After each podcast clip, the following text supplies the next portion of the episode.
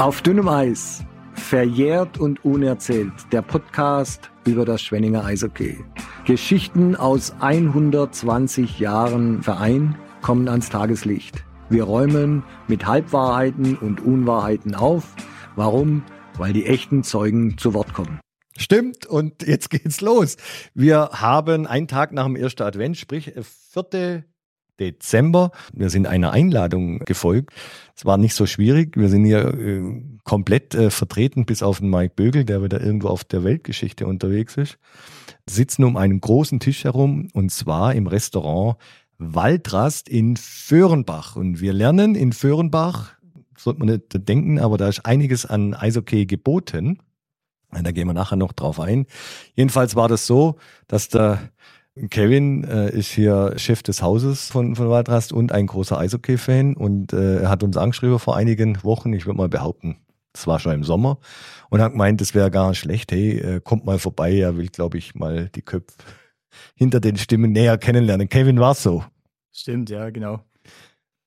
Ja, mir war es eigentlich wichtig, genau, euch zu belohnen mal dafür, was ihr tut. Also ich habe eigentlich und dieses mit dem Podcast kam eigentlich nur zweitrangig. Also eigentlich war das eine Essenseinladung und es war eigentlich so gedacht, dass ihr für eure Mühen ein bisschen belohnt werdet, sagen wir es mal so. Also äh, super toll. Äh, wir haben uns echt gefreut äh, über, über diese Einladung und haben die natürlich gern angenommen. Und wie du siehst, sind wir da komplett auch angetreten. Und ich kann euch sagen, die Waldrast in Fürnbach ist die Reise wert. Ich muss jetzt keinen Werbejingle davor abspielen, sondern super hergerichtetes Lokal und wir werden nachher hier auch noch kulinarisch verwöhnt, werden dann in der nächsten Ausgabe darüber berichten, wie das denn lief. Jedenfalls die Waldrast ist die Reise wert, oder Kevin? Jetzt wird der Druck natürlich größer, gell, wenn ihr das beim nächsten Mal, mal thematisiert, aber ja, natürlich wäre ja schlecht, wenn ich sagen würde, nein. Das wäre schlecht, also, das stimmt. Von dem her, ja, natürlich, also ich denke, wir bieten was, was äh, viele nicht mehr bieten, also dieses gut bürgerliche, dieses ähm, einfach für jedermann, so ein Restaurant für jedermann zu sein eigentlich. Also bei uns kommt mittags mal jemand mit dem Blaumann rein, aber es kommt halt trotzdem auch vielleicht der mit dem Anzug rein. Also das ist halt bunt gemischt. Das kommt das kleine Kind rein, es kommt die alte Oma rein. So blöd sich's anhört. Ja, und äh, verkehrsgünstig gelegen seid ihr. Und zwar genau an dem Eck, wo es dann jetzt links hoch Richtung Villingen geht, richtig? Genau, genau. Wir sind ungefähr zehn Minuten von Villingen weg, sagen wir es mal so. Und Viertelstunde von Donetschinger, zehn Minuten von Fortwanger, also gerade so ein bisschen in der Mitte. Und das ist so ein bisschen, ich sage jetzt mal, eine der wichtigeren Kreuzungen im Prägtal, ja. Und äh, wie, wie war das? Kevin, wie kamst du zum Eishockey? Äh, ein bisschen mein Vater, weil er schon früher viel zum Eishockey gegangen ist. Natürlich auch immer nur, wann er konnte, weil er hat ja auch das Restaurant geführt. Also ich habe es übernommen von meinem Vater. Und, und, du bist Koch oder was bist du von Ich bin Koch, genau. Okay. Koch und Gastgeber mhm. im Prinzip. Hatte ich noch in der Jugend so ein bisschen Berührungspunkte mit Daniel und Alex Weiß. Und da kam das auch noch ein bisschen dazu. Und dann natürlich, äh, die Eltern sind dann immer zum Eishockey gegangen und so weiter und so fort. Und dann ist man halt mit und dann hat man diese Sprudelkiste mitgenommen, ist auf diese Sprudelkiste draufgestiegen und äh, ich war zum ersten Mal im Eisstadion. Genau. Wie es bei vielen angefangen hat, würde ich jetzt fast behaupten, ja. ja. Also die Sprudelkiste hat ja schon ein bisschen äh, auch äh, emotionalen Wert. Schon, bei uns waren natürlich auch immer Sprudelkisten da. Für uns war es einfach, sagen wir es mal so. Aber ja, ähm, auf jeden Fall, ja. Erstes Trikot war bei mir ein Danny Novak. Das war halt so Mitte der 90er und Mitte, Ende der 90er, wo ich es erst richtig, so richtig komplett wahrgenommen habe, also wo mich das Spiel komplett interessiert hat. Das war dann vielleicht sogar die Zeit, wo sie unten rumgekrebst sind und dann auch abgestiegen sind letztens. Ähm, für mich mein erster richtiger Held. Kam der Saufer? Ja, leider, ja. Mir eigentlich ja nicht sportlich, oder? Wenn ich du richtig bin, oder? Das Spiel 3 zu 2 gegen Frankfurt an, genau. oder? Und mein erster richtiger Held war eigentlich Ian Gordon. Ich fand das einen überragenden Torhüter. Also für mich war das, jetzt kommt vielleicht ein Joachim Eriksen dran, ja. Aber Ian Gordon war für mich Weltklasse. Aber den Matthias Hoppe hast du halt nicht erlebt. Und Rudi. Habe ich schon noch erlebt, aber nicht mehr so wirklich wahrgenommen. Okay. Und wenn du sagst, Alex und Daniel Weiß, die kommen aus Föhrenbach, die sind immer ins Training gefahren worden, wahrscheinlich täglich, oder wie, wie war das? Ja, wobei da war ich jetzt nicht so dabei. Also ich war jetzt nicht, Daniel Weiß ist ein Jahr jünger wie ich und Alex Weiß ist, sind zwei Jahre älter. Und mit dem Daniel war ich zum Teil jedes zweite Jahr dann in der Jugend im Fußball. Und dadurch hat sich natürlich ein bisschen was ja so entwickelt und dann gab es manchmal noch ein bisschen so eine Inline-Hockey-Runde in Firmbach, das gab es auch manchmal noch. Da war ich eigentlich auch immer vertreten, weil ich konnte relativ gut Inline fahren. Ähm, das war ja noch nicht so populär, also äh, da war das mehr mit Rollschuhe. Ich kenne es auch und, so. Ja, und äh, meine Mama hat eine Tante in Amerika und da war Inline schon ein bisschen früher und äh, die hat mir relativ früh Inliner mitgebracht, da war ich vielleicht vier oder fünf. Und da war ich eigentlich einer der, wo das relativ gut konnte in einem jungen Alter. Und wie heißt die Mannschaft hier in Führerbach? Da gab es keine Mannschaft. So, das war so ein bisschen so ein. Auf der Straße. Da hat man sich getroffen, wo es neu asphaltiert war und da hat man irgendwie zwei Tore gebaut und einen Tennisball und dann hat jeder beim hieß Hockey World, oder? Einen Hockeyschläger gekauft ja. damals und dann ging's los, ja. Und die Weiss Brothers waren da auch dabei? Zum Teil ja, ja. Okay. Genau.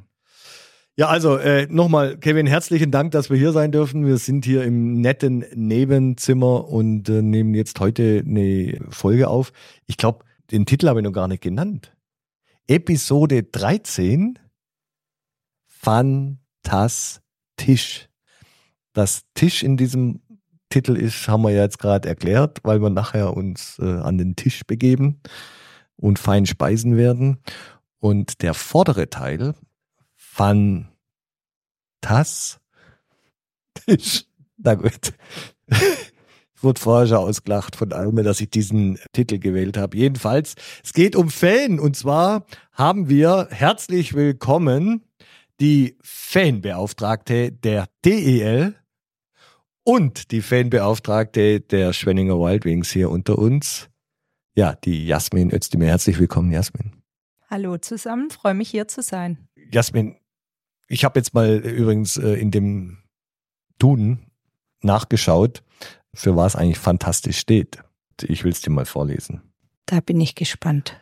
Von Illusionen, unerfüllbaren Wunschbildern, unwirklichen, oft unklaren Vorstellungen oder Gedanken beherrscht und außerhalb der Wirklichkeit oder im Widerspruch zu ihr stehend. Fantastisch. Das ist die eine Definition. Mhm. Und die andere ist großartig und begeisternd. Wenn du das so hörst, wie passt das zu einer Fanbeauftragten? Ich nehme auf jeden Fall die zweite Variante. Großartig und begeistert. auf jeden Fall.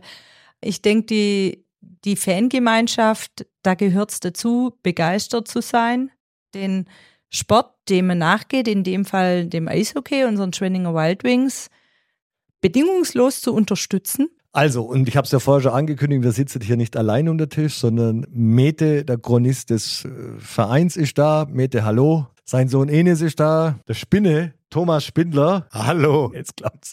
Fese, du bist auch da. Auch hallo. Und last but not least. Hallo. Klein Ida, sprich meine Tochter, unsere Jüngste, macht auch mit. Wenn das die, die Jasmin jetzt gerade so sagt, äh, wie steht ihr dazu? Fese, bist doch dem ganzen Fanwesen auch recht nahe. Ja, stimmt. Ich meine, als Fan muss man ja begeistert sein. Ähm, das sagt das Wort ja schon, wie du wie es gerade gesagt hast. Ich meine, es gibt Zuschauer, Beobachter in einem Stadion und dann, dann gibt es halt Fans. Und ich denke, in, in Schwenningen haben wir da sehr viele Fans, auch wenn es immer wieder die Stimmungsdiskussionen gibt. Aber wenn jetzt die Mannschaft so wie jetzt gut spielt und dann auch mal äh, wirklich mitreißende Spiele sind, dann ist das ganze Stadion da. Also nicht nur die in Anführung Fankurve, sondern dann machen tatsächlich ja auch alle mit. Deswegen denke ich, haben wir hier in Schwenningen schon eine ziemlich gute Anzahl von Fans. Viele, die früher auch in der Kurve standen oder halt Stehplätze hatten, die sich jetzt auf die Sitzplätze zurückgezogen haben. Dann natürlich zeitweise auch nur, nur beobachten, in Anführung nur, aber wenn es dann drauf ankommt, dann sind halt alle da. Spinne, wie siehst du das? Du als Ex-Aktiver? Genau gleich wie der Fese. Ich bin ja früher neben der Feenkurve gestanden, wobei die, die Feenkurve war ja früher eine Feengerade an der offenen Seite, also richtig schön gefroren, immer alles mitgenommen. Da war immer so mein Platz. Stimmung natürlich, ich glaube, man hört es immer wieder, äh, sowohl von Auswärtigen als auch ja, von, von den eigenen Spielern auch. Und äh, wie, wie gut die Fanbasis in Schwenningen ist, wie, wie gut die Stimmung ist. Und ähm, ich glaube, das gibt auch teilweise ein bisschen so den, den Ausschlag beim einen oder anderen Spieler, ja, vielleicht auch nochmal ein Prozent mehr oder vielleicht auch mal zehn Prozent mehr zu geben. Und das zahlt sich ja im Moment auch aus. Ne? Ich fand es auch übrigens, äh, muss ich jetzt doch nochmal erwähnen, äh, super, wie Cody Brenner hier unterstützt worden ist beim, beim Heim, bei seinem ersten Heimspiel. Das auch noch gewonnen. Spiel selber war, naja, aber wir haben das Ding gewonnen und hervorragend für ihn. Und der Purzelbaum war, glaube ich, die Krönung. Ja, das stimmt. Enis, zählst du dich als Fan oder als interessierten Zuschauer? Schwer zu sagen. Letztendlich muss ich jetzt in meiner Rolle auch als Reporter ähm, dann natürlich auch die nötige Distanz auch wahren irgendwo. Und auch an den Tagen und ähm, ja, früher auch Wochen, wo es dann nicht so gut lief, auch, ähm, sagen wir kritische Töne auch durchaus schreiben. Das gehört zu meinem Job dann dazu. Aber letztendlich sind wir dadurch, dass man halt auch regional irgendwo verbunden ist, alle irgendwie Fans von den jeweiligen DL-Standorten. Also ich kann mich noch sehr gut an ein Telefonat mit dem Chefredakteur der Eishockey News, Wolfgang Karl, ähm, erinnern, der gesagt hat, letztendlich sind wir alle irgendwo Fans und als Schwenninger Reporter bist du dann automatisch auch irgendwo Fan von Schwenningen. Letztendlich sind wir ja alle Fans auch des Sports. Jasmin, man nimmt ja irgendwie so wahr, im deutschen Sport gibt es ja verschiedene Sportarten. Basketball, Fußball, Handball, wie sie alle heißen. Aber es gibt ja schon so eine Art Eishockey-Familie. Und ich glaube, das ist ja auch das, was äh, der Enes gerade so angesprochen hat, dass da ziemlicher Zusammenhalt ist und das ist also sicher nicht irgendwie so, wie man das im Fußball irgendwie kennt, irgendwelche gewalttätigen Ausschreitungen.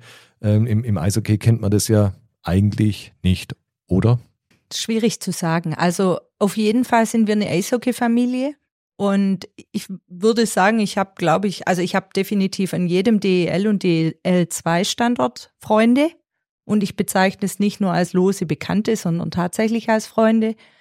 Bis runter in Oberliga, Regionalligen. Natürlich kommen die, die Ausschreitungen, wie es beim Fußball Gott sei Dank, also bis beim Fußball ist Gott sei Dank nicht so zu uns. Aber ich würde es jetzt nicht ausschließen, dass es mehr und mehr wird. Aber das hat einfach auch mit dem gesellschaftlichen Wandel zu tun, dass heutzutage Respekt und das gegenseitige Miteinander umgehen sich gewandelt hat.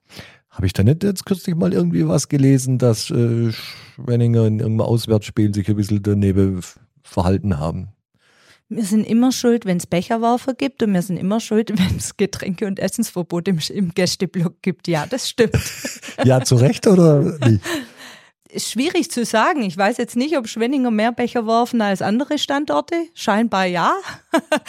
Der Spinne schüttelt den Kopf. Also muss ich widersprechen.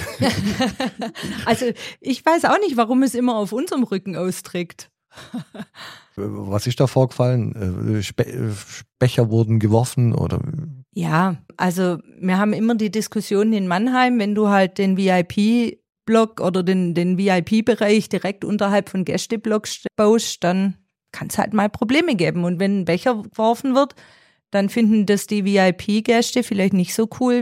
Ich kann dir sagen, mein Schwiegervater kommt nicht mehr mit zum Eishockey, Idas Opa, weil er irgendwann mal einen Tropfen Bier, glaube ich, abgekriegt hat vor vielen, vielen Jahren. Oh, mit dem Tropfen war er aber noch gut dran. Ja, vielleicht waren es auch ein paar Tropfen, aber äh, genau, deswegen äh, sagt er, er kommt da nicht dazu. Damit ich gleich los bin, das Thema Fangesänge. Ja. Wie viel gibt's denn da? Ja, ich würde sagen, ein ganzes Gesangsbuch voll. Von den ganz, ganz alten Liedern, die die junge Generation wahrscheinlich teilweise gar nicht mehr kennt. Wie zum Beispiel, Bis, sing mal vor. Jetzt. Ah, nee, nee, also wir hatten es neulich davon, bei der Fasnet kriegen sie Bombole, wenn sie singen. Bei mir ist es, ich kriege Bombole, dass ich nicht singe, also werde ich hier definitiv nicht singen. Okay, das haben wir auch im Vorgespräch nicht besprochen, dass du ja singen nächstes. Weiß nicht, wie es euch so geht. Aber ich nehme das wahr, dass es früher tatsächlich ein bisschen anders war. Dass halt irgendwie auf das Spiel reagiert wurde. Mit Gesängen, mit Getrommle, mit irgendwie. Heutzutage nehme ich das manchmal so wahr, dass das ja wie nach einer definierten Choreografie abläuft. Also in der dritten Spielminute wird dieser Song angestimmt und in der zweite Drittel nach fünf Minuten jener. Ist das so? Ich glaube nicht, dass einer sagen wird, ja, das ist so, aber ich glaube, viele, die die Sänger nicht vorgeben, würden sagen, ja, es ist manchmal so. Wir hatten früher einen Vorsänger, der hatte ein sehr, sehr gutes Spielverständnis und ist wirklich auf jede Situation eingegangen. Und das wünsche ich mir manchmal heutzutage, dass halt, wenn du das Gefühl hast, die Mannschaft braucht einen Push, dass dann ein La-La-La-La-Lied kommt und nicht eins, wo richtig pusht. Das stimmt. Ansonsten war es früher auch. Es gab gewisse Rituale. In Überzahl kam das, in Unterzahl kam das, dann kam die Fanfare beim Bulli. Die Trommler haben es vorgegeben und heutzutage sind es halt die Ultras. Ida war mal dabei übrigens mit ihrer Freundin und dann haben, habt ihr was immer gesungen, Ida? Ja, also wir haben es halt nicht verstanden und dann haben wir, also meine Freundin hat Äpfel und Ziegen statt Kämpfen und Siegen verstanden. und ja, ich habe verstanden, hey Jungs vom Bäcker und nicht Necker. Aber Willst du es vorsingen? nein. Hey Jungs vom Bäcker, das wäre ja auch mal Alternative, oder? Spinne. Aber ich muss dazu sagen, es gab ja früher auch keine Vorsinger. Weil das, die, die, die, die Gesänge von den Fans kamen einfach spontan und es gab keine richtige Vorsänger. Na, das möchte ich jetzt so nicht sagen. Da waren die Trommler die Vorsänger. Die Trommler haben damals den Takt vorgegeben und haben das Lied angefangen. Weil wenn du als einzelner Fan im Block stehst und du fängst irgendein Lied an, das ist unheimlich schwierig, das dann. Also da bräuchtest tatsächlich um dich rum schon die Fangemeinde, die es laut macht. Deswegen hat natürlich ein Trommler oder jemand mit Megafon mehr Chancen, ein Lied laut zu machen. Und bei den Ultras ist halt, wenn die mit 40 Mann anfangen mit Singen, trägt halt schneller die Kreise. Stichwort Ultras. Ida, du wolltest doch auch mal wissen, wie wird man Mitglied bei den Ultras? Ich frage jetzt nicht für einen Freund, sondern für meine Tochter. Ich denke, so wie in jedem Fanclub. Man geht hin, man fängt an mitzugehen, man fängt an Freundschaften, Bekanntschaften zu pflegen und irgendwann ist man plötzlich dabei. Also gibt es kein, gibt es einen Mitgliedsantrag? Also ich weiß, bei den, also bei Medaille jetzt selber kommt man so einfach nicht rein, aber es gibt ja die Südostkurve als Gemeinschaft von denen aus und da kann man tatsächlich bezahlt Mitglied werden. Okay, aber erstmal Medaille, für was steht das eigentlich? Das ist eine komische Angewohnheit. Das ist ähm, ein altes alemannisches Wort und heißt irgendwie komische, seltene Angewohnheit. Hast du nicht gegoogelt? Nee. Aber ich könnte jetzt noch. Ihr könnt es. Machet ihr mal weiter, ich google so lange. Faktencheck, Medaille. Ja. Also grundsätzlich äh, gibt es ja verschiedene Fanclubs. Es muss ja nicht jeder immer zu Medaille oder zu den Ultras. Es gibt ja auch, wir haben, ich weiß es nicht genau, circa 15 verschiedene Fanclubs. Und ich denke, da findet jeder schon den, wo er sagt, Mensch, die Leute sind mir sympathisch. Da möchte ich dabei sein. Was ist überhaupt also so der Antrieb? Wie war das bei dir? Wie bist du Fan geworden? Also bei mir ging es mit dem Fansein relativ schnell. Ich bin mitgenommen worden von Bekannten, die irgendwann mal sonntags im Winter im Januar gesagt haben, hey, wir gehen heute Mittag zum Eishockey, willst mit? Habe ich gesagt, auf jeden Fall, oh ja, sie, ich weiß nicht, du frierst bestimmt. Habe ich gesagt, ist egal, ich komme trotzdem mit. Ich war einfach sofort gefesselt von der Stimmung, vom Spiel, von dem ganzen Drumrum. Und ab Spiel zwei habe ich Herzklopfen gekriegt, wenn die Spieler aufs Eis gefahren sind und wusste, das ist mein Sport. Und dann, Weil das so hübsche Kerle waren, oder? Nee, die Gesichter interessieren mich nicht. ich würde jetzt auch sagen, wenn sie nicht ohne mit Trikot rumlaufen und Nummer hinten Erkennst drauf haben, nicht. kenne ich einen Teil gar nicht. Okay. Jetzt hast du fertig gegoogelt. Nee. Immer noch nicht. Findet's nicht. Ich bin jetzt beim alemannischen Dialekt. Hast du was gefunden, Ida?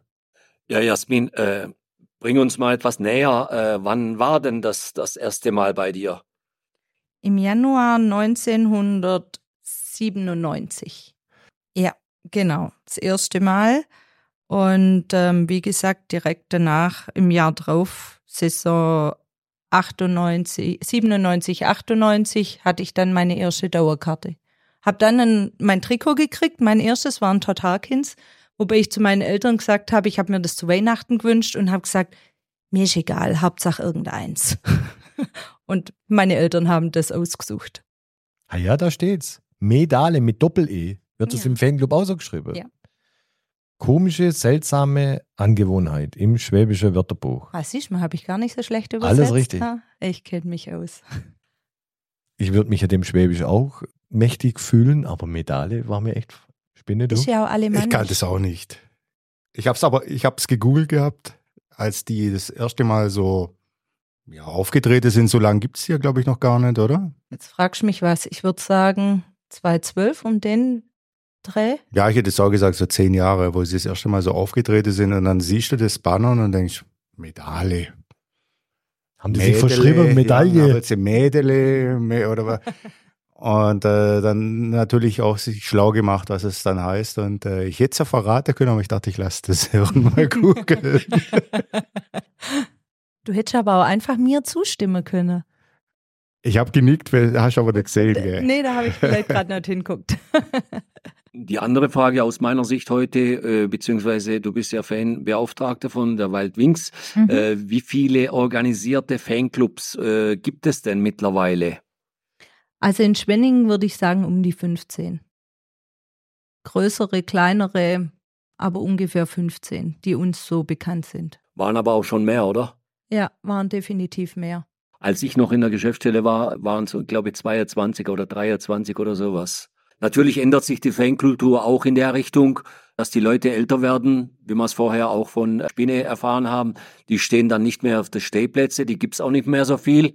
Früher war, gab's nur 500 Sitzplätze und 4500 oder 4600 Stehplätze. Jetzt ist natürlich andersrum, fast. Und das hat auch damit zu tun, dass die Leute von früher älter geworden sind und nicht mehr in der aktiven Fanszene dabei sind. Du darfst aber auch auf dem Sitzplatz einen Fanclub gründen. Gibt es das auch irgendwo in andere Stadien? Ja, es gibt ja, es gibt ja Stadien, die im Prinzip nur Sitzplätze haben. Und dann gibt es schon Sitzplatz-Fanclubs. Es gibt ja auch Rollstuhlfahrer-Fanclubs. Auch bei uns? Nee, Das nicht. also nicht als Fanclub. Wir haben unsere Rollifahrer, aber nicht als Fanclub. Und jetzt sind wir eigentlich bei dem Thema Fanbeauftragte. Was Mhm. macht denn eine Fanbeauftragte? Einiges. Also es kommt immer natürlich auf den Spieltag drauf an. Wir klären im Vorfeld, wir sind untereinander vernetzt in der DEL.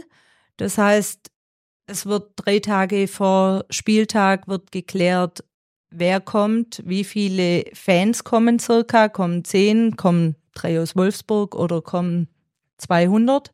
Wie viele sind der aktiven Szene zuzuordnen? Wie viele Busse kommen? Wie viel Material wird angemeldet? Trommeln, Fahnen etc. pp. Am äh, Spieltag selber, wir haben unsere Sicherheitsbesprechung und für die Fans sind wir einfach Anlaufstelle. Du, und heißt es, das, was ihr dann da meldet dem Verein? Das läuft über die Sicherheitsbeauftragten der jeweiligen Clubs. Also wenn wir jetzt eben gestern nach Bremerhaven gefahren sind, dann melden wir, wie viel wir schätzen, wie viel Gästefans, also wie viele Schwenninger Fans nach Bremerhaven gehen werden und wie viel Fahnen und so weiter angemeldet werden. Die muss man anmelden. Brandschutz. Unter anderem, genau, B1-Material. Ja. Und dass du halt, wenn du zu fünf bist, brauchst keine 20 Fahnen. Oder zu dritt vier Trommeln. Es gibt ja auch Stadien, in denen zum Beispiel Iserlohn darfst gar keine Trommel mitbringen. Das sind alles Sachen, wenn man uns das meldet und sagt, hey, ich möchte gerne in Iserlohn meine Trommel mitbringen, wo wir dann den, oder also es macht vornehmlich mein Kollege, der Wolfgang, ähm, dass er den Fans gleich sagt, kannst du die Trommel gleich daheim lassen, die ist in Iserlohn nicht zugelassen. Warum? Aus äh, Gehörschutzgründen oder? Ja, anscheinend beschweren sich da die Anwohner. Ah. Gab es ja in Schwenningen auch schon, als die Seite nach Frühlingshalde offen war. Da gab es auch einige äh, Beschwerden von Frühlingshalde-Bewohnern. Könnt ihr alle noch euch erinnern? Absolut. Man hat man aber wirklich ja auch wahnsinnig weit gehört. Das muss man ja auch mal dazu sagen. Das war ja, wusstest eigentlich genau, wie es steht. Ich will jetzt nicht sagen, bis in nach Mühlhauser, aber äh, die, die in der Frühlingshalle. Bis auf den Deutenberg. Du hast auch gehört. Ja, natürlich. Im Taunusweg. Ja. Jetzt echt? Ja, das hat man gehört. Je nachdem, wie der Wind natürlich stand, aber die Stimmung war damals. Ja- Bad Dörheim, das war alles. Ja, man hat es in alle Richtungen Ja, und gehört. da hast du manchmal Wind. noch gedacht, im dritten Drittel, jetzt geh nur hin, es lohnt sich, oder? Ja, nein. er hatte am nächsten Tag Schule. Ach so, okay. Jetzt hast du auch die Frage beantwortet, was machst du beim Heimspiel zu Hause? Äh, Verstehe ich nicht. Oder früher gab es ja nicht mal Fernsehen, da muss ich im Stadion gewesen sein. Also, das war, wo ich noch kleiner war. Und wann wird ein Spiel zum sicherheitsrelevanten Spiel? Also wann, Zum Hochrisikospiel. so heißt's. So genau. heißt's, genau. Das entscheidet tatsächlich die Polizei. Man hat ja die Erkenntnisse, die Erfahrungen der letzten Jahre, dass man weiß, okay, gegen die, gegen diesen Gegner ist es immer ein bisschen brisant. Ja, oder sie könntet ja sagen, bei diesem Gegner würde man gern mal wieder zugucken. ja, könnte sie auch, aber die Sauerei will ja nachher keiner aufräumen. Also gut. Jedenfalls äh, äh, Hochrisikospiel, das sagt die Polizei, was weiß ich, äh, Mannheim war jetzt eins, oder? Ja, genau. Und dann entscheidet die, ob sie da mit einer Hundertschaft kommt oder so- wenn es, wir hatten auch schon Hunde im Stadion diese Saison.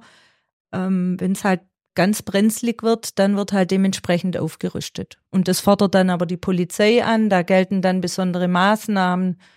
Und das wird von der Polizei und dem Sicherheitsbeauftragten von Schwenning, dem Manuel Hartlein, dann alles koordiniert. Und was gibt es da für besondere Maßnahmen? dass halt der Eingang ins Stadion und nachher der Abgang aus dem Stadion von den Gästefans koordiniert wird, dass die nicht auf irgendwelche Schwenninger Fans treffen und erst recht nicht auf irgendwelche, die halt vielleicht gern provozieren würden, egal von welcher Seite, Gibt's die? kann es immer mal geben.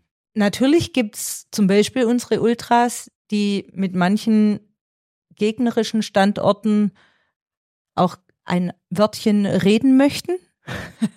Aber es gibt auch die normalen Fans, die hinterherlaufen und dann provozieren und ja, wo du dann auch aufpassen musst, dass Jasmin, sie nicht noch Jasmin, irgendwas äh, Moment, jetzt habe ich doch das ganze Thema hier eingeführt mit der äh, Eishockey-Familie. Wir haben uns alle lieb. Ja, deswegen, das tun wir, weil man- die Polizei alles im Griff hat. Und wir auch. Und, und es ist ja schon so, zum Eishockey kannst du ja wirklich deine ganze Familie mitbringen, weil du nicht Definitiv. irgendwie die Sorge haben musst, äh, wie im Fußball, dass sich da irgendwelche Idioten die Birne einschlagen wollen äh, gegenseitig. Das, Das ist, ist im. Eishockey nicht so, Ausrufezeichen. Genau. Aber ähm, es kommt zu Verbalattacken. Ja. Und während dem Spiel ist ja auch alles erlaubt. Das gehört sich ja auch so. Was Während- ist denn da erlaubt? Also, man, halt verbal tut man sich halt da mit Gesängen bisschen einheizen. Das ist ja auch toll. Genau. Die Rivalität. Und hinterher geht man dann gemeinsam was trinken. So Und dann gibt's gehört halt doch ein paar, die denken, äh, das ist jetzt eine Sportveranstaltung, äh, wo ich jetzt ta- tatsächlich halt irgendwie einen, ich muss meine Emotionen dann irgendwie ausleben. Gibt's die auch? Die gibt's auch. Aber deswegen, wie gesagt, hat man dieses gegebenenfalls dann Hochrisikospiel, wo die Polizei dann halt dasteht und dafür sorgt, dass halt nichts ist, dass nichts von der Straße wegzuwischen ist, was nicht dahin gehört. Ja, was könnte auf der Straße sein, was da äh, irgendwelche. Da bin ich überfragt.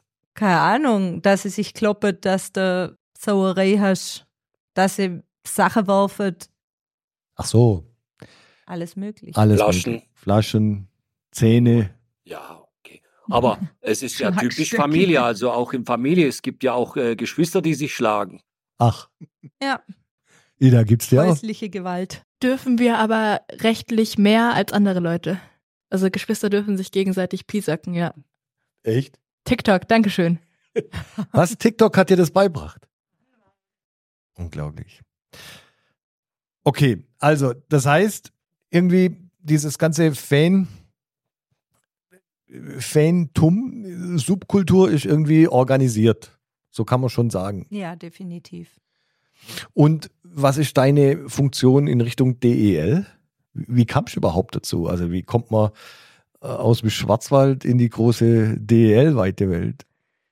Wir haben einmal im Jahr unsere Fanbeauftragten-Tagung, wo alle Fanbeauftragten der DEL-Standorte sich treffen und Dinge besprechen, wie, wie ist diese Saison gelaufen, was gibt's für die nächste, für die kommende Saison zu beachten und wir erarbeiten Richtlinien, die für alle Standorte gleich sein sollten. Also, dass man einfach alle, wie diese Spieltagsanmeldung, ähnlich arbeitet.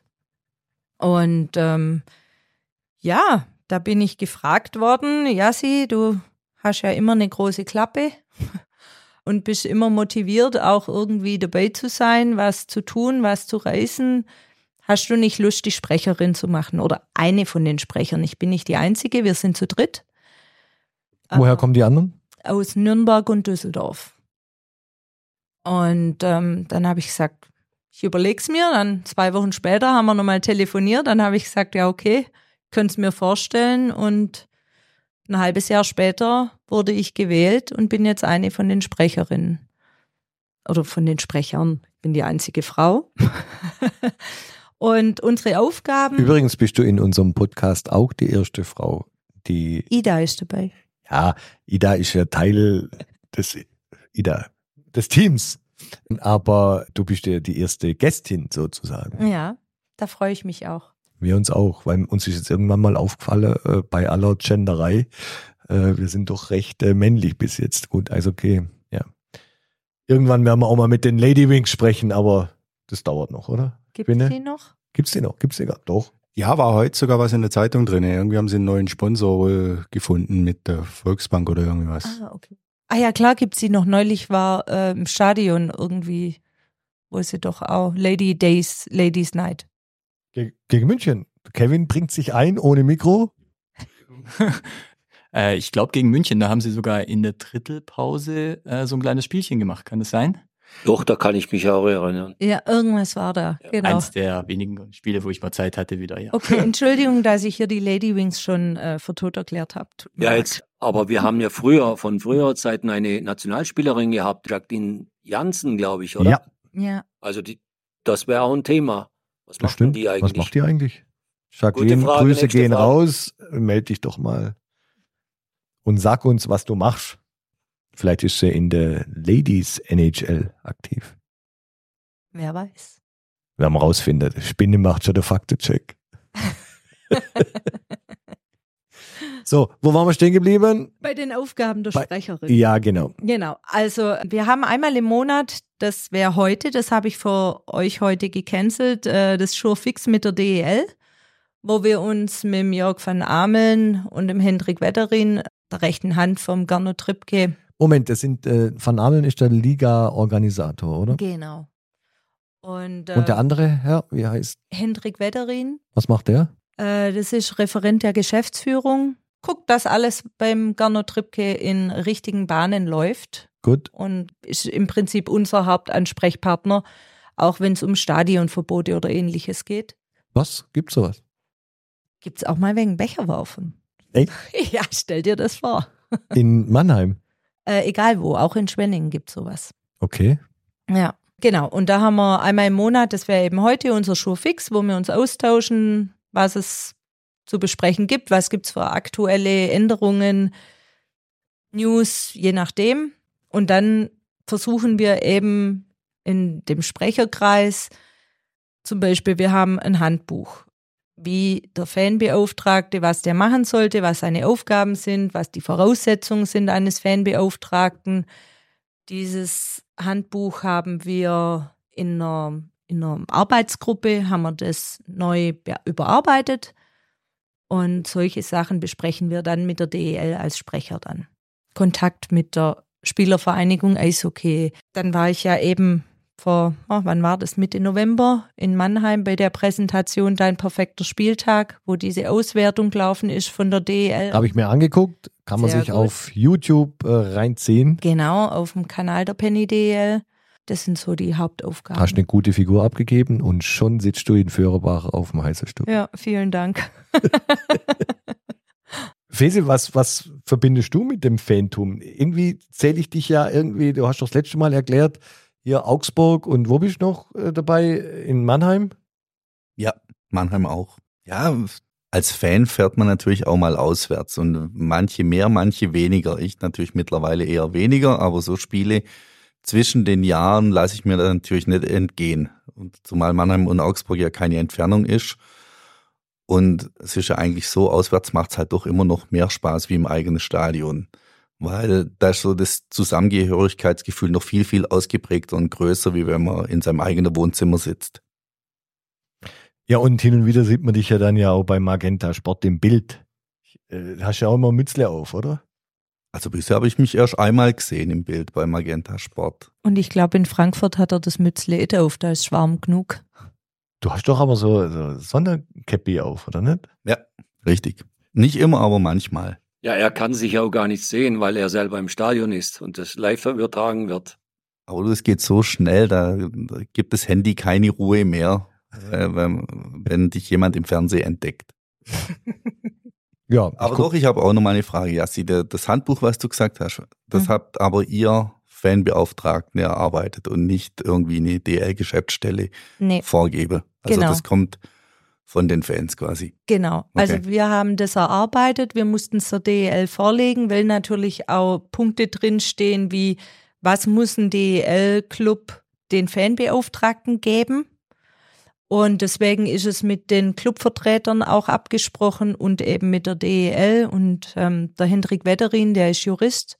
Deswegen lief viel natürlich über ihn, dass auch gewisse Formulierungen und so weiter richtig sind und nicht irgendwie zweideutig oder eben komplett unklar. Und um was geht's da, was der Verein geben muss? Kleidung, Dienstwagen, Klar. Urla- Urlaub. Klar, teure Auto- Urlaube, Wohnung, Auto. Auto. Ja, richtig, natürlich gehört alles dazu. Nein, Spaß.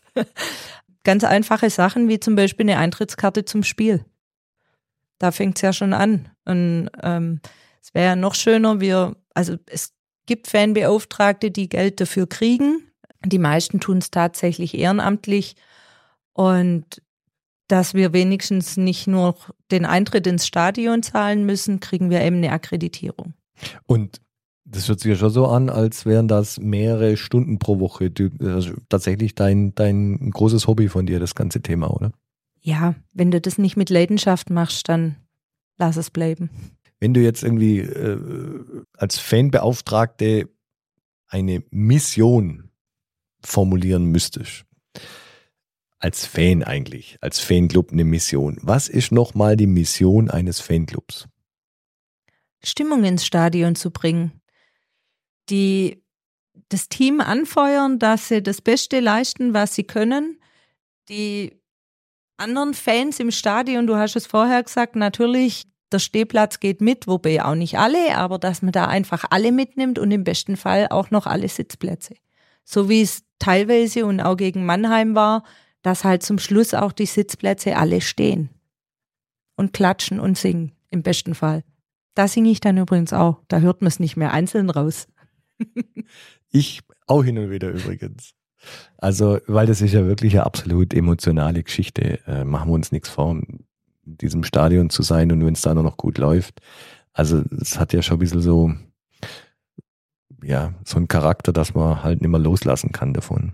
Ja, absolut. Wobei ich mich noch nie als Fan bezeichnet habe, sondern immer als äh, interessierter Zuschauer, der Also- dem SERC seit 45 Jahren schon sehr nahe steht.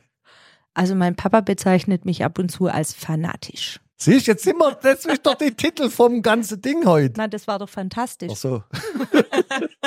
Hast Sind wir deinen aber nicht eigenen weit Titel davon vergessen. Aber sind wir Aber- nicht davon, weit davon entfernt. Also sehr ähnliche Silber, oder Enis?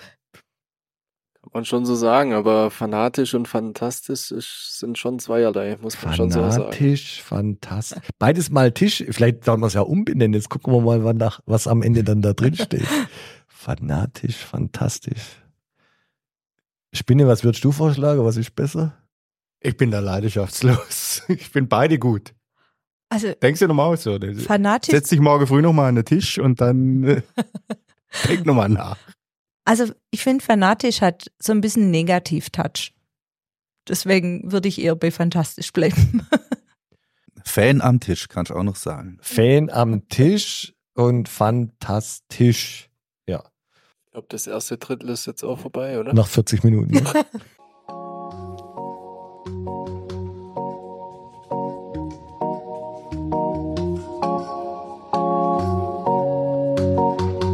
Mit 30 Jahren Brancheerfahrung ist Econstil in der Region und darüber hinaus das führende Unternehmen im Bereich der Werkstoffentwicklung und Werkstoffoptimierung von Zerspannungsstehlen für das Drehen. Dabei ist Econstil Entwicklungspartner, Prozessoptimierer und nicht zuletzt Stahllieferant. Econstil sorgt für Kostenoptimierung bei seinen Kunden. Über Stahl zu sprechen lohnt sich. Alles weitere unter www.econstil.de zu finden. Gerade eben haben wir kurz äh, mal ausgemacht, damit äh, die Hörer da draußen das äh, erfahren. Und plötzlich kommen da mordsmäßig Geschichte. Äh, der Kevin hat da Geschichte aus Mannheim. Äh, erzähl mal. Es ging drum, ähm, dass im Eishockey quasi ähm, alles nur Freunde sind. das kann ich mal aus ein, zwei Stories erzählen, äh, dass das natürlich nicht immer so ist, gerade wenn jetzt gerade so ein Spiel ist wie gegen Mannheim. Ich war mal in Mannheim und wollte auf die andere Seite des Stadions, weil es da ein anderes Essensangebot gab als im Schwenninger Block. Und da wurde mir mehrfach mitgeteilt, dass es nicht mein Platz ist, hier, hier das Essen zu holen. Nur so als kleines Beispiel. Ja. Und ähm, vorher hatten wir es auch noch kurz in der Pause davon, von Hochsicherheitsspielen, dann hat man es von dem ZSC-Spiel, von dem Vorbereitungsspiel, dass wir da gesagt haben, da ist ein Hochsicherheitsspiel. Jetzt vor ein paar Wochen, gell? Im Sommer. Im Sommer. Sommer, ja. Vorbereitung. Genau, genau. Beim Heimspiel, da war extrem viel Polizei, da war ich auch da und habe mich schon gewundert und äh, ja, die Jasmin hat es vorher erklärt. Genau. Sie gleich uns dazu mal, was sagen. Da wurde uns im Vorfeld, hat man uns schon zukommen lassen, dass eben nicht nur herkömmliche Fans vom ZSC nach Schwenning kommen werden, sondern ähm, Kategorie A-Fans, das heißt die, die Harten vom Harten, die wirklich gern und in der Schweiz ist Eishockey halt, geht's schon auch nochmal anders zu als in Deutschland. Dass da vom ZSC welche kommen werden, die hatten Freunde dabei von Ingolstadt, von Joventou, von dem Fanclub, die bis vor zwei Jahren, glaube ich, mit 50 Mann Stadionverbot hatten, also auch keine ganz harmlosen. Und äh, zur Unterstützung hatten sie Fans vom SC Freiburg vom Fußball dabei. Äh, äh, Moment. Also äh, da organisiert man sich und verstärkt sich dann irgendwie als Zürcher Fan. Ähm, Gibt es ein Vorbereitungsspiel, wo es ja, haben wir ja auch gelernt, äh, für, Um nichts geht. um gar nichts geht, äh, auch für die Trainer äh, und so weiter. Und da nutzt man dann halt diese Zusammenkunft, um Randale zu machen und äh, verstärkt sich dann aus Ingolstadt, aus Freiburg äh, mit Leuten, die irgendwie Da bestehen Freundschaften, also auch die Ultras untereinander haben WhatsApp-Gruppen und äh, Freundschaften untereinander. Da ist eben, die sind befreundet und wie es dazu kam, wieso, weshalb, warum, keine Ahnung. Aber da hieß es halt, los, komm, jetzt treffen wir uns alle in Schwenning und dann gucken wir, was wir da so auftun. So was ähnliches kenne ich sogar auch aus dem Fußball. Ich weiß noch, als der VfB Stuttgart in der zweiten Bundesliga gespielt hat, vor langer, langer Zeit, Gott sei Dank, gab es auch ein Spiel gegen den KSC und VfB und KSC ist ja sowieso so ein heißes Eisen. Und da gab es dann auch Fans, die mit den Stuttgartern befreundet waren aus Kaiserslautern. Und dann gab es aber auch KSC-Fans, die mit den Hertha-Fans eben befreundet waren. Da kamen aus Berlin Fans zu dem Spiel, um sich gegen Kaiserslautern-Fans zu, sch- zu schlägern. Fand ich damals auch sehr komisch. Nicht nur wegen Schlägern oder so, aber es gibt ja die Fanfreundschaften auch zum Beispiel Schwenning. Also Schwenning und Augsburg zum Beispiel ist ja auch so ein, so ein Punkt zum Beispiel. Also wir waren letztes Jahr mit drei, vier Kumpels in Augsburg äh, beim Auswärtsspiel. Und dann hat mir einer von Augsburg gleich erzählt, also wenn sie absteigen, dann kommen sie auf jeden Fall zum Beispiel, wenn Schwenning in München spielt oder so. Dann stellen sie sich auf jeden Fall in die Kurve äh, der Gästefans zum Beispiel.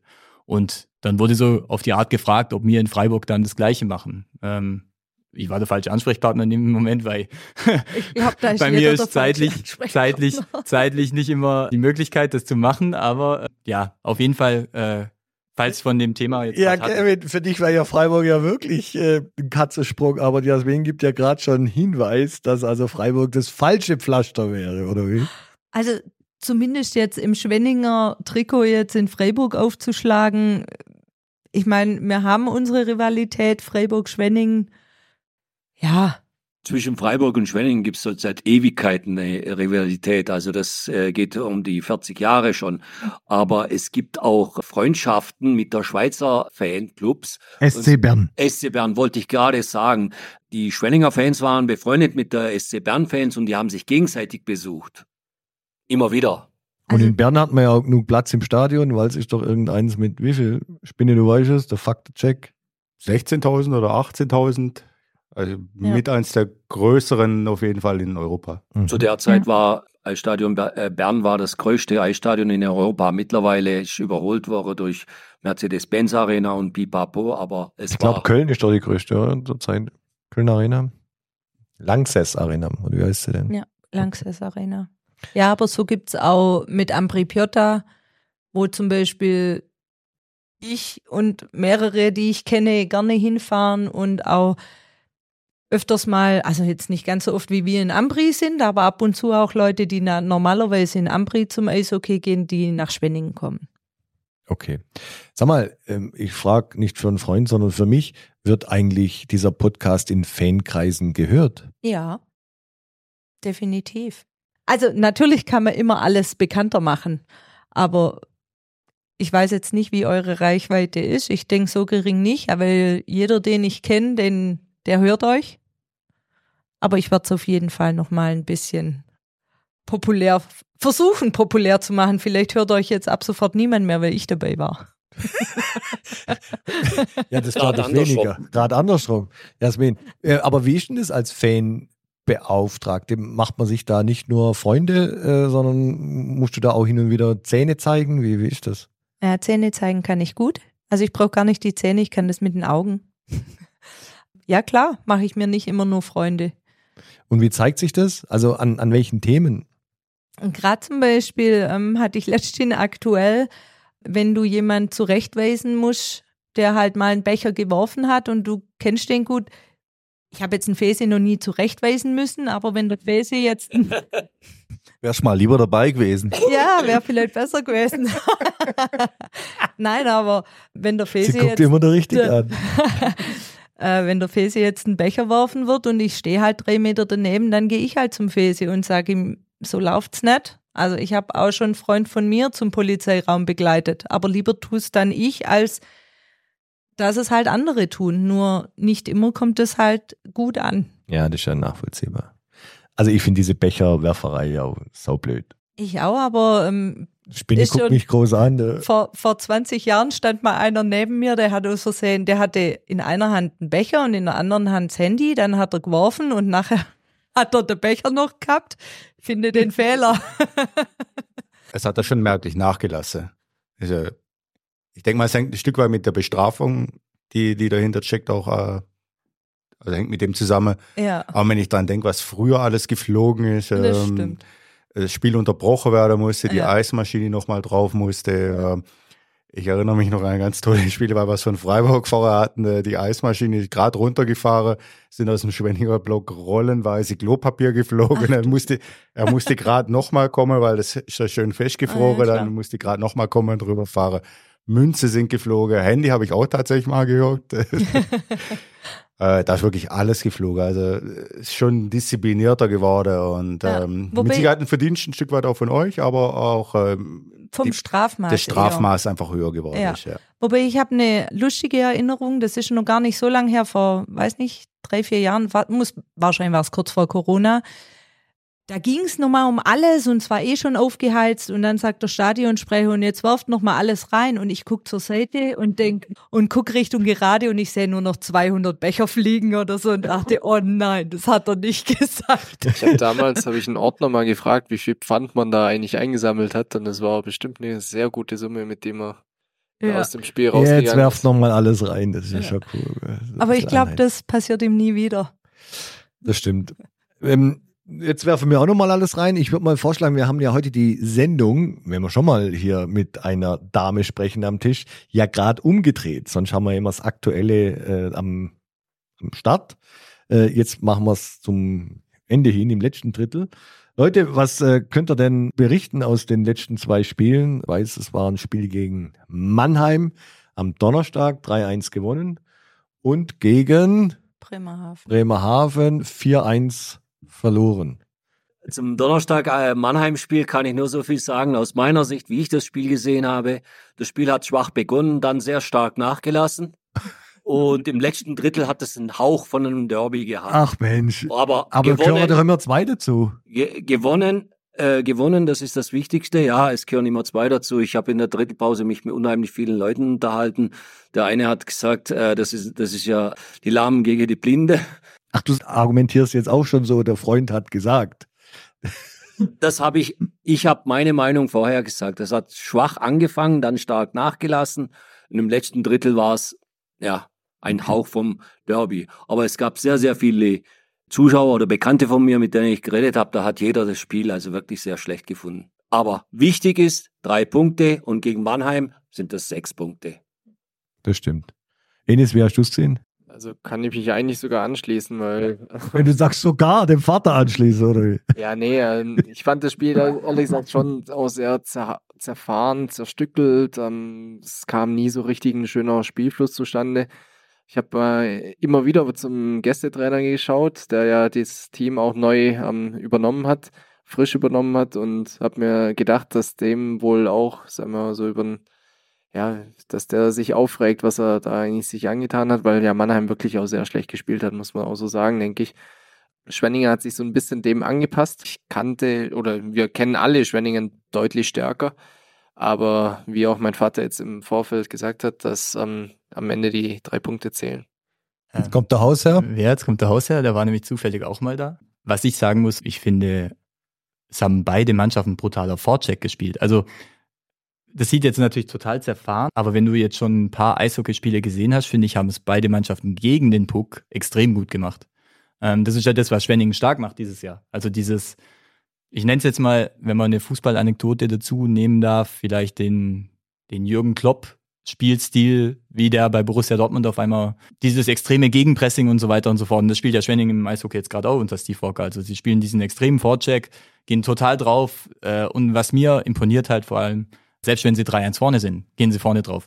Wenn ich jetzt überlege, hm, es wurde gesagt, das dritte Drittel war so lala. Für mich war das dritte Drittel eigentlich, haben sie super gespielt. Also wenn ich überlege, wie oft war Mannheim eigentlich, hat uns dann eingeschnürt im dritten Drittel? So gut wie gar nicht. Also, weil wir dieses Vorcheck gespielt haben, weil wir dieses Vorcheck vor allem im dritten Drittel extrem gut gespielt haben und äh, das war nur meine, meine Meinung dazu. Aber stimmt, also ich sehe es genauso. Äh, erste zwei Drittel waren wirklich nicht gut von beiden Mannschaften.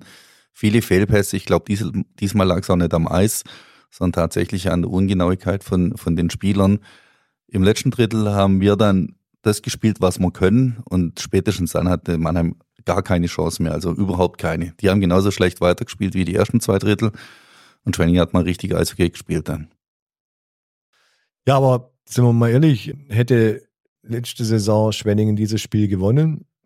Ich glaube, sie haben halt einfach den Draht schon so gelegt, dass sie Spiele, hm, ich habe das ja das letzte Mal auch schon gesagt, dass Schwenningen auf Platz 1 ist, bei den Mannschaften ligaweit, die 0-1 hinten lagen, hat Schwenningen, und ich gucke gerade nochmal auf die Statistik, tatsächlich 19 Punkte gemacht aus äh, 13 Spielen, wo man 0-1 hinten lag. Sind damit auf Platz 1. Vielleicht können wir mal darüber reden, wie es überhaupt zu der 1-0-Führung für Mannheim kam, Überzahlspiel, wie das zustande kam. So, das darf unser Gast vielleicht machen, äh, Jasmin. Wie, wie hast du das erlebt? Ich habe mich gefragt, wie man das hinbekommt, dass man zweimal zu viel Spieler auf dem Eis hat und zum Schluss bei äh, gegen 3 landet. Also, ähm, ich weiß nicht, ob ich das schon mal erlebt habe. Also, das darf einfach nicht passieren. Steve Walker hat das, glaube ich, auch nicht erlebt. Nee, stimmt. In der Pressekonferenz genau. hat er auch gesagt, er hat das noch nie erlebt. Also das haben wir alle noch nie erlebt, oder? Das ist unglaublich. Ja. Aber das kann ja nur mit Nervosität ja irgendwie zusammenhängen. Oder die Statistik, die ich davor vorgelesen habe. Und dann, jetzt wollte da über das Bremerhaven-Spiel sprechen. Wer will loslegen? Ich, weil ich es kurz und schmerzlos mache, ein gebrauchter Nachmittag. Bei so schönem Wetter, das habe ich auch gesagt. War ja super Wetter draußen. Und wo sitze ich? Vom Magenta-Spiel. Du warst nicht vor Ort, oder? Fese? Nee, nee, ich war auch vom Fernseher auf dem äh, Sofa. Aber stimmt schon, war schon irgendwie blöd, gell? Die, die, die unglückliche Tore dann noch zu. Also war übrigens auch kein gutes Spiel auch von Bremerhaven nicht wirklich gut. Die machen zwei so Duseltore, einen mit der Hand, einer mit dem Schlittschuh.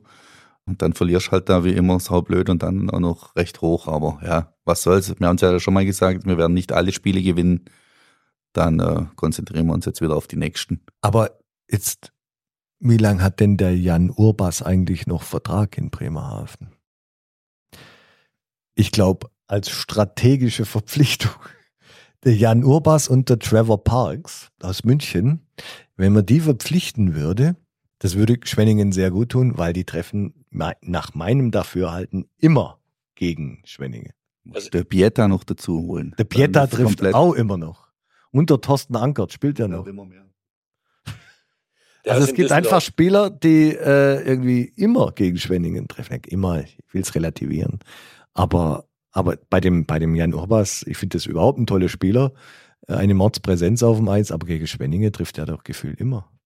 Ja gut, bei den genannten Spielern, die du jetzt genannt hast, die sind alle nicht die jüngsten. Also in drei, vier Jahren sehen wir die mit Sicherheit nicht mehr maximal, sage ich jetzt mal.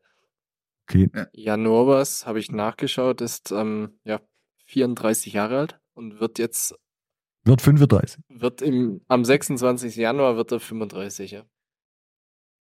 Außerdem ist Eishockey immer noch eine Teamsportart und ich sag auch immer, da kannst du einen Jaromir Jager holen, wenn dem keiner einen Pass zuspielt, dann trifft er auch nichts. Stimmt. Aber der Jaromir Jager ist schon so alt wie ich. Oder der Spinne. Der ist ein Jahr älter, äh, ein Jahr jünger als ich, ja. Ja. Spielt immer noch. Ja. Zum Jan Oberst noch ganz schnell was. Ähm, der Jan Oberst hat da mal in München gespielt. Und zwei Spieler, die dann aus München zu uns damals kamen, ich weiß nicht mehr in welcher Saison war er, haben dem damaligen sportlichen Manager gesagt, hey, der ist super, den müsst ihr holen. Dann hat er gesagt, nee, den brauchen wir nicht. Ja, dann ist er nach Bremerhaven gegangen. Ja, Was sind das für Insider? Ja, kann ich mal sehen. Ab und zu weiß ich auch mal Ja, was. jetzt ne? erzähl, dann läufst du auf dem Gang hoch und runter. Wo erfährst du sowas? Auf dem Sportplatz. Beim BSV oder? Ja, in dem Fall war es tatsächlich beim BSV. Ja, jetzt erzähl, wie, ja, du bist schon neben wem gestanden, also keine Namen, aber Ein ehemaliger Spieler, der damals aus München ich habe Vermutungen. kam und äh, es kamen zwei Spieler damals aus München und wie gesagt, der Jan Obers hat sie in der Saison auch in München gespielt und ähm, Ja. ist er dann direkt nach Bremerhaven? Ich meine, er ging direkt nach Bremerhaven dann und nicht zu uns. War vielleicht ein Fehler, aber Ich glaube, der Jan Obers war zwischendrin nochmal in Österreich ein Jahr oder zwei, oder? Aber da können die. Also Jan Urbers war in der Saison 13, 14 in München und ist dann nach Österreich. Dann war er in Schweden, dann war er wieder in Österreich und dann ist er nach Fishtown. Total.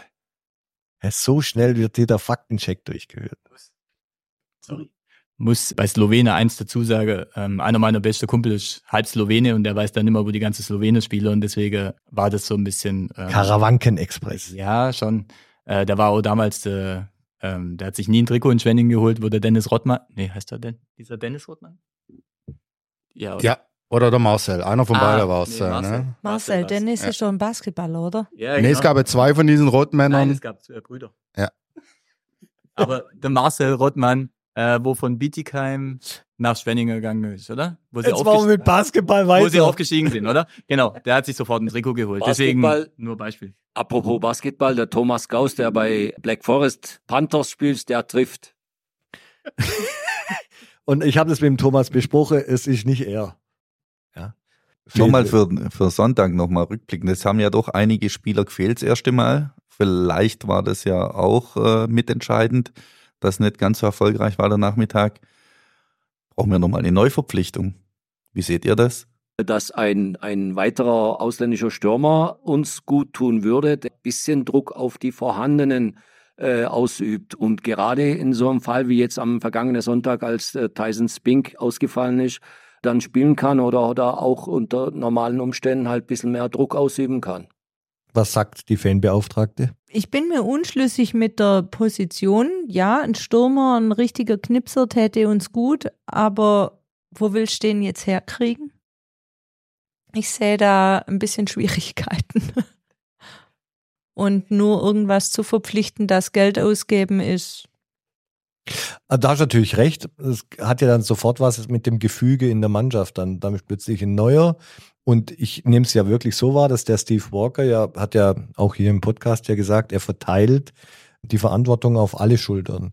Und das finde ich absolut beeindruckend, dass halt nicht so wie in allen Jahren davor, wenn es knapp ist, hinten raus, halt dann nur noch bestimmte Spieler plötzlich auf dem Eis sind, nur noch drei Blöcke und dass die dann auch noch neu zusammengewürfelt werden.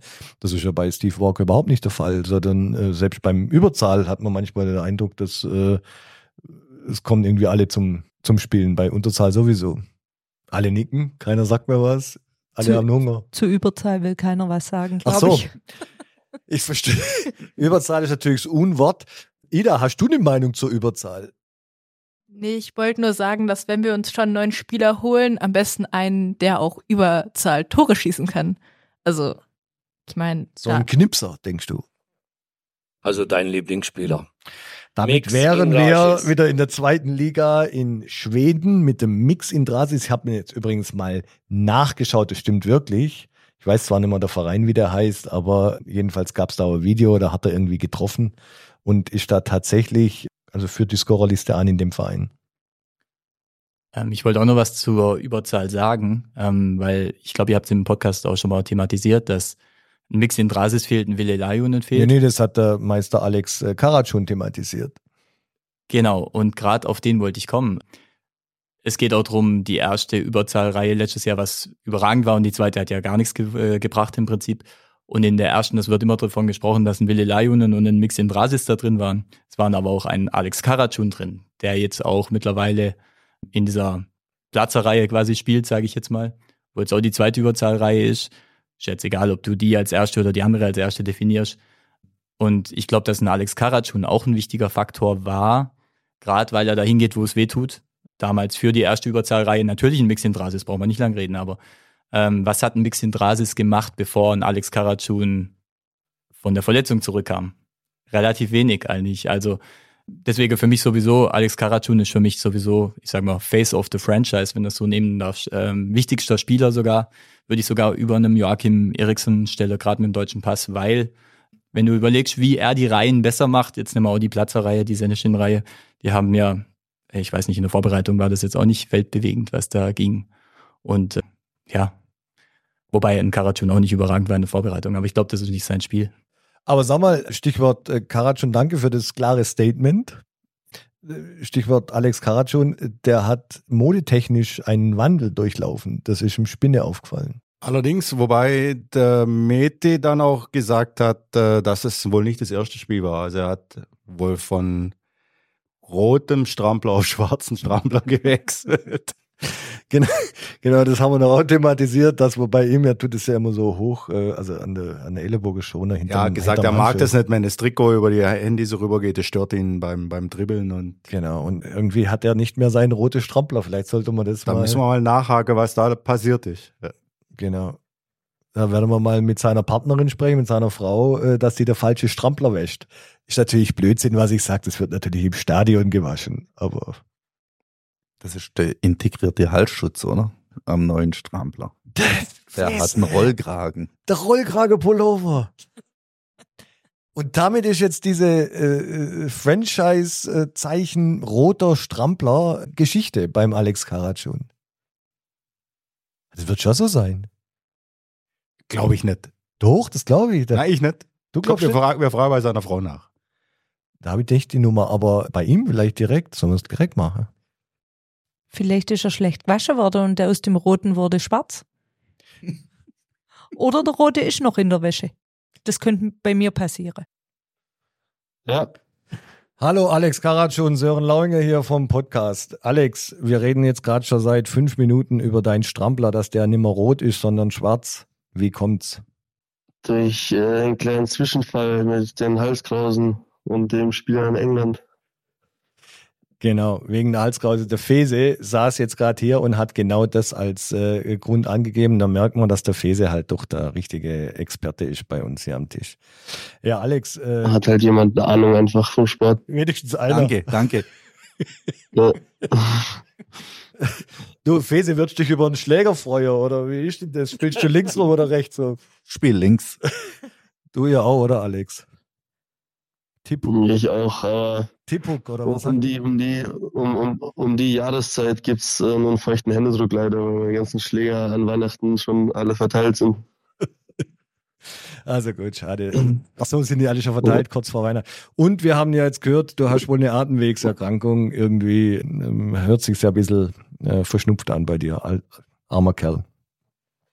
Wo habt ihr das gehört? Das höre ich gerade, dass du irgendwie die Nase zu Ach hast. so. Das, äh, mm, mm, Nee, eigentlich nicht. Ich liege einfach nur gerade entspannt. Aber hast du versucht gerade wieder zu analysieren durchs Telefon? Alles klar. Hey, äh, Alex, vielen Dank, dass wir dich um halb neun am Abend anrufen dürfen und du das Telefon auch noch abnimmst. Wir wünschen dir einen schönen Abend und äh, weiterhin erfolgreiche Saison. Mach's gut. Ciao, ciao. Danke, ciao. Viel Spaß. Also, dann haben wir das jetzt geklärt und sind ja eigentlich ziemlich am Schluss von unserem schnuckligen Podcast, heute aber aus dem Außenstudio äh, Föhrenbach. Ihr lieben Leute, am 27.01. machen wir ja den Live-Podcast. Es gibt schon etliche, die sich Karten da besorgt haben. Auf eventbrite.de, Eventbrite, B-R-I-T-E. Und wenn man dann da auf dünnem Eis eingibt, kommt man dann schon äh, auf das Event im Kapitol. Also, wer dabei sein will, bitte Karten besorgen. Herzlichen Dank, liebe Jasmin, dass du heute hier mitgemacht hast. Herzlichen Dank, lieber Kevin, als Gastgeber. Herzlichen Dank an uns alle. Ich glaube, wir haben alles besprochen, oder? Und wissen jetzt auch, warum der Alex Karat schon keine rote Ärmel mehr hat.